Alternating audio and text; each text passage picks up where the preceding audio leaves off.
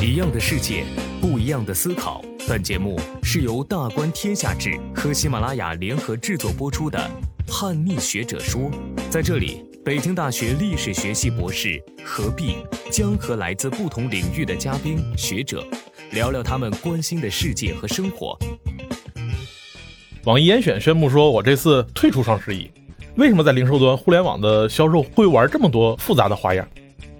实际上，每个生产商它只是生产特别特别专门的一个零件，它有可能就是一个前店后厂的模式。但今天我们非常意外，能够请到投资圈的大佬。当这家商场卖了很多券之后，他会给你提供组合。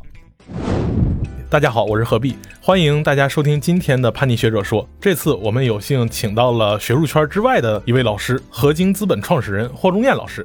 各位听众，大家好，我是合金资本的霍中彦。同时呢，我也是变量中国的产业发起人。变量中国是一个针对青年精英的行走的商学院。同时，我们也请到了我我们熟悉的叛逆学者施展老师。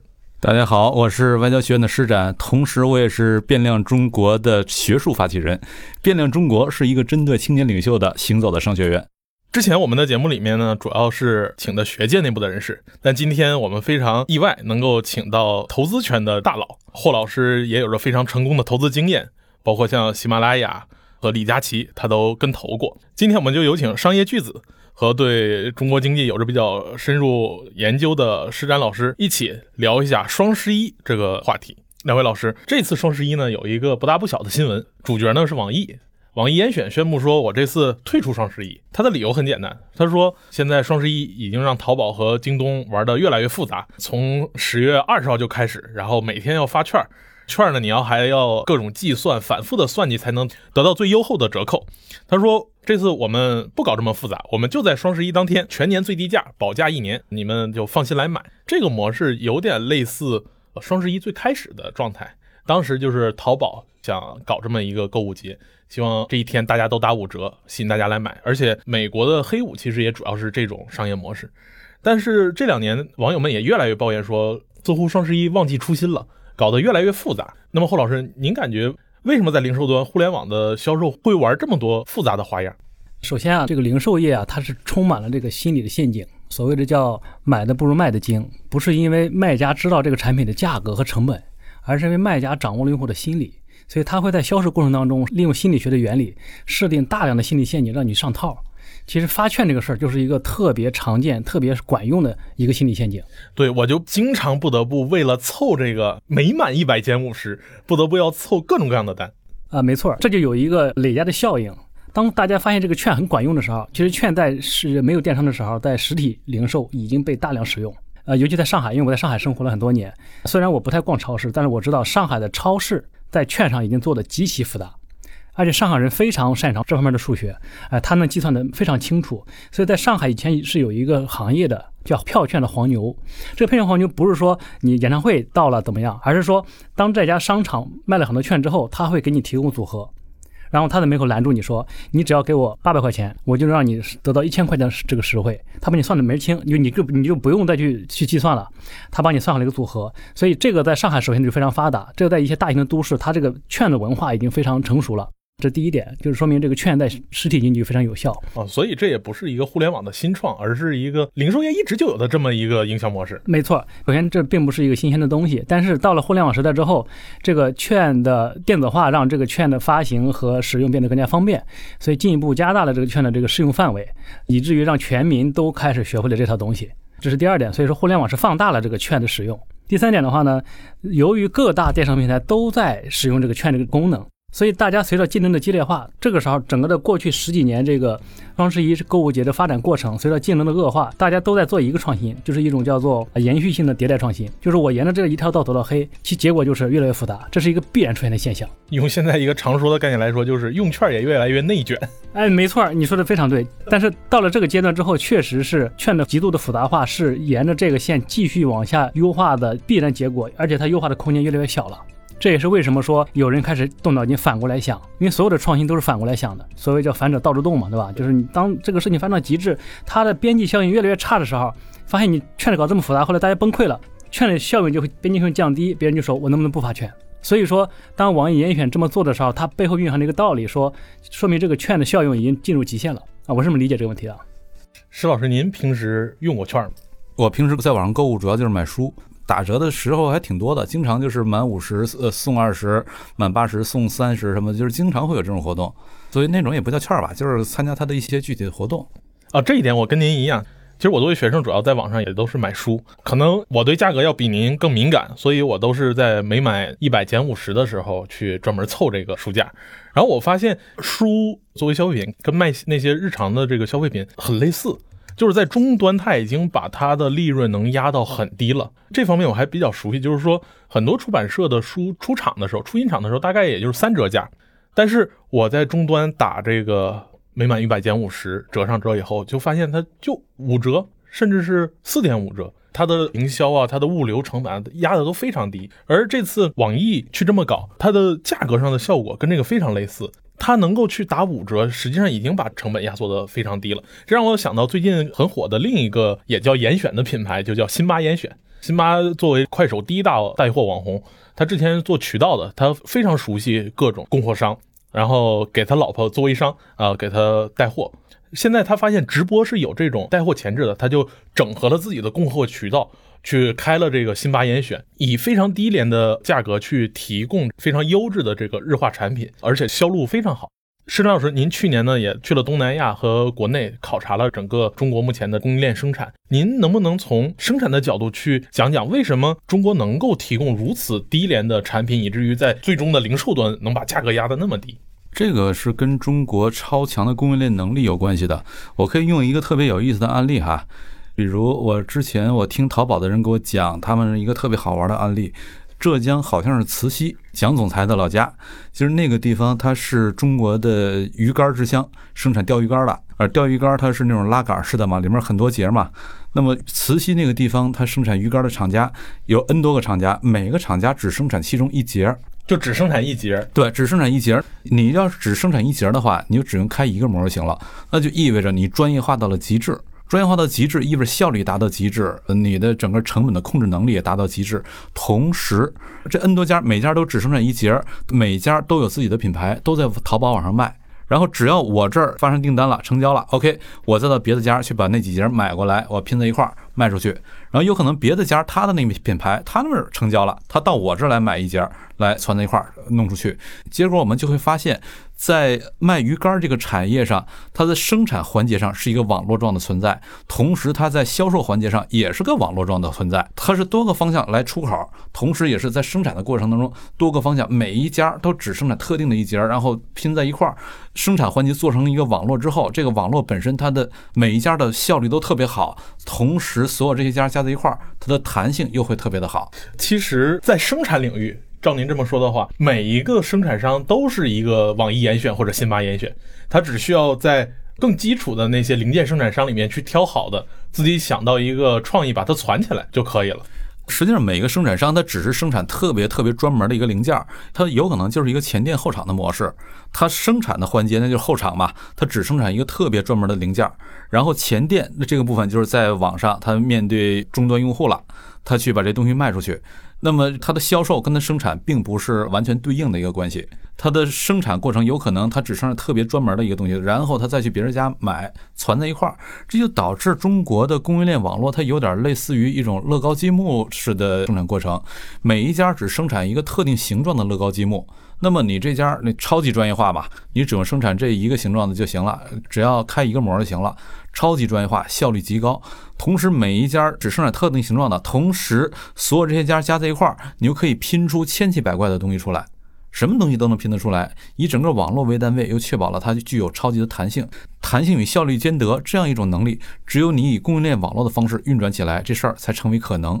而一旦你这供应链网络往外扩展，它的规模扩大，扩大到了一定规模之后，就会发现一个全新的现象出现了，就是你的劳动力跟你的土地在你综合成本当中的占比大幅下降。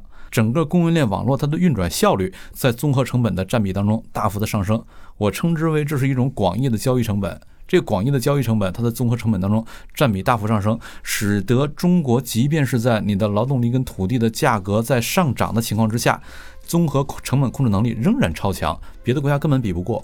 比如我们之前看过的另外的一些案例，就像中国有些特别牛的小镇，比如河南省虞城县烧钢镇，那个地儿生产了全国超过百分之八十五、全球超过一半的钢卷尺，而这钢卷尺能够达到什么价格呢？还是在淘宝网上能够看到。当然，咱今儿聊双十一都聊淘宝了，在淘宝网上还是能看到五米长的钢卷尺，两块钱你就能买到。后来罗胖跟我打赌，他就在网上搜，最后居然搜到了七毛九一把五米长的钢卷尺，而这价格匪夷所思啊！就是钢卷尺这东西没有任何技术含量可言。呃，超级低技术，谁都可以做，但毕竟是五米长的一个尺，对。但是五米长的钢卷尺，你用七毛九能能卖出来，这七毛九这太极端了，咱把这搁一边，两块钱，两块钱，那就意味着你的生产成本一定在一块钱以下，因为中间有很多环节的利润在里面了。你把环节的利润都刨去在外，生产成本一定不到一块钱。你用不到一块钱给我生产一一个五米长的钢卷尺出来，除了中国，没人能做到。所以，按照您的讨论，其实中国正是因为有着这样超强的供应链的网络，足够专业化又足够有弹性，才能把生产上的成本给压到那么低。然后，对于直播那些人来说，他们才能够不断的往下降价嘛。直播上很重要的一点是我的低价的能力啊，而低价能力，它一方面是它可以刨出很多中间商，不让中间商赚差价。我形成一个直销，但直销的前提是你这货最初出厂的时候，它价值就一定要低啊，对啊。那霍老师，我们知道您刚刚也是投资了李佳琦，看中了他超强的带货能力。就是假如辛巴是快手的带货一哥的话，那李佳琦绝对是淘宝的带货一哥。那按照刚才石老师的说法，其实至少在生产端，或者说我们讲供应端，它的价格能压得那么低，仿佛看到已经没有利润再可赚了。而另一方面，就是我们看到。互联网直播，无论李佳琦、薇娅还是辛巴，每一个月都在刷新自己的成绩。我印象最深的是薇娅在淘宝网上可以直接卖火箭，辛巴呢自己在被封号的时候，他的徒弟出来直播几个小时就能卖四个亿。在普通人看来，感觉这已经到达了一个零售规模的顶峰，一个人的一天的这个销售量就可以是普通百货的大概一个月的销售额。那您怎么有勇气说，在目前看来已经达到顶的情况下，你敢去投李佳琦呢？您认为这种直播带货的商业模式跟高效的且低价的供应链结合，还有继续生长的空间吗？很简单啊，投的时候没到顶嘛。对，因为那个时候直播电商刚刚启动，就是二零一六年的时候，淘宝开始做直播。我们是在二零一六年底投的那个美万公司。那您当时是怎么想的？这里面就有这么大的商机呢？是这样，因为我们是我媒体出身啊，所以我们非常注重这个内容和消费之间的关系。当然，内容产品本身就是一种消费形态，对吧？比如说听这个叛逆学者说，这本身也是一种消费。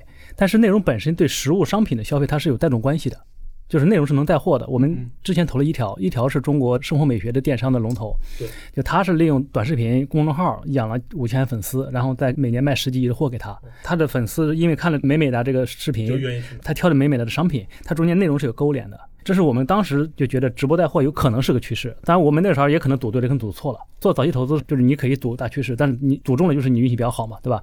那事实证明的话，我们赌这个方向是对的。那说到这个直播电商效用的问题，大家确实今年这个发展的速度也让我很惊讶，我也没想到是这么凶猛。但是呢，我们自己长期研究零售，发现就有一个规律，我这里可以给你分享一下，就是我们可以用一个物理学原理来解释很多问题，这个原理叫做最小作用力原理。就是事情的发展总是沿着最小作用力的方向去演进。比如说，零售是什么？零售是让一个商品到一个用户的手里头。那么，所以零售的演进一定是用最快的速度、最小的成本来实现这一点。商业一定是这么演进的。那在传统零售时代的话，它在这个获客和履约的两个环节都成本很高。它的履约是用多层批发机制，就是品牌找工厂代工。他要找一批、二批、三批，到了零售店，就所谓的中间商赚差价，一层又一层，一层又一层。这是在履约环节。然后他这个获客环节是，他要通过大量的广告投放，让你知道这个品牌，然后呢，让明星代言。最后，当消费者来到货架的时候，他可能看到一排，比如说五种水的时候，他就想到了某个明星，他就脑筋一动，就买了这个品牌。这个时候，内容的传播、心智的植入和销售行为是分离的，这就是当时的这个形态。所以，传统零售在履约和获客两个环节都是效率很低的。到了电商时代，你发现，哎，这个链条缩短了。首先呢，这个品牌方在淘宝上开店，它可以直接 to C，它中间不需要层层批发商，所以它的履约环节的话，再配上这个高效的这个快递网络，它解决履约这个缩短问题。它在获客的时候呢，但它仍然要投放，因为它的线上的货架和线下的货架本质上没有区别。你在淘宝浏览的时候，你浏览无数的水，最后你买了，还是因为你在央视在或者在这个分钟里看到了某个明星的代言，你脑筋一动买了它，它仍然没有解决获客问题啊，你还是要投放。到了直播的时候，你发现这个链条被极限的缩短了。首先呢，以辛巴为代表，辛巴做的更极致一点，他就直接去工厂做厂牌了，所以他已经变成 F to C 了，他不是一个品牌商，他是一个工厂，工厂本身直供直供他的消费者，他连品牌方那那条线也砍掉了。网易严选也是个套路，对吧？他就找某些大牌的代工厂直接生产，也是 F to C。拼多多也很多 F F to C 的，拼多多很多标是假的，但是它并不是假冒伪劣商品，它的这个商标有点类似雷同，商标属于谁呢？属于工厂，它还是 F to C 的。所以说现在在这个履约环节的话，直播电商直接就是到辛巴这个环节直接 F to C 了。它在获客环节或做哪些优化呢？就是它是叫品效合一了，就品牌的传播和销售行为一步了，就不存在一个说我现在脑海里置入这个念头，你再去货架上去找，在我播的时候一步到位，直接就置入脑海下单。五秒钟解决战斗，所以它的效用是最大化的。所以到目前为止的话，直播是我见过零售业链条最短、效率最高的一个模式。当然，它不能适用于所有的场景，但是在这个场景里面，它是链链路最短的，是最小作用力的一个。那您认为目前的这种新媒体的内容生产方式以及直播带货的这种传播，您感觉它在获客这个链条上的效率已经达到最高了吗？或者它还有没有在增长的利润空间可能？我觉得可以增长，但是在我看来的话，已经不可能像今年和去年相比那么增长了，就不会像这么大爆发的再涨一波。对的，对的。你看去年的话，像辛巴卖了一百三十亿，今年大家都预测它大概是六七百亿。去年那个薇娅和佳琦卖了五十多亿，今年估计都是两三百亿，所以这个幅度已经非常大了。包括你看这个双十一第一天是十月二十日那一天，薇娅和佳琦都卖了三十多亿。三十多亿什么概念啊？我给你举个例子，就是说上海的陆家嘴有一个商场叫正大广场，一年卖了三十多亿。这也让我想到，去年 SKP 拿了东亚第一大对第一帽百货商场的营业额，它一年营业额一百四十七亿，是就是和辛巴去年卖的差不多嘛，差不多，这个差距实在是太大。那么今年呢，网易有底气去宣布说退出双十一。刚才二位老师也分析了这背后的供应链逻辑和它的零售的这个逻辑。说回来，就是消费这件事，某种意义上还是要看个人的这种状态。回到这个双十一的主题。二位老师感觉从你们的个人的日常生活出发，什么样的销售模式对二位有着比较强的打动，让你们愿意去放下书本，或者是放下手中的活去参与到消费之中呢？我觉得对我来说最好的消费模式就是一切让老婆来买单。您负责选货？不，我我也不选，我只负责用。您是纯粹的消费者？对的，我纯粹消费者，我只负责出席和使用。那石老师呢？我跟霍老师差不多，我基本不消费。除了书之外，基本什么都不消费，全是由老婆来决定。实际上，我们俩都可以研究消费，但是我们并不消费。所以，有的时候你不必成为你的研究对象。对的。非常感谢两位不怎么消费的老师，今天能够坐在这里，给我们深入的解析了双十一这几年深刻的变化，以及供应链与零售端之间的关系。虽然你们都不是消费者，但是你们对消费和生产做出了非常深刻的分析。再次感谢二位老师今天能够来到潘尼学者说，也欢迎广大听众能够评论、点赞、收藏、转发我们的节目。谢谢大家。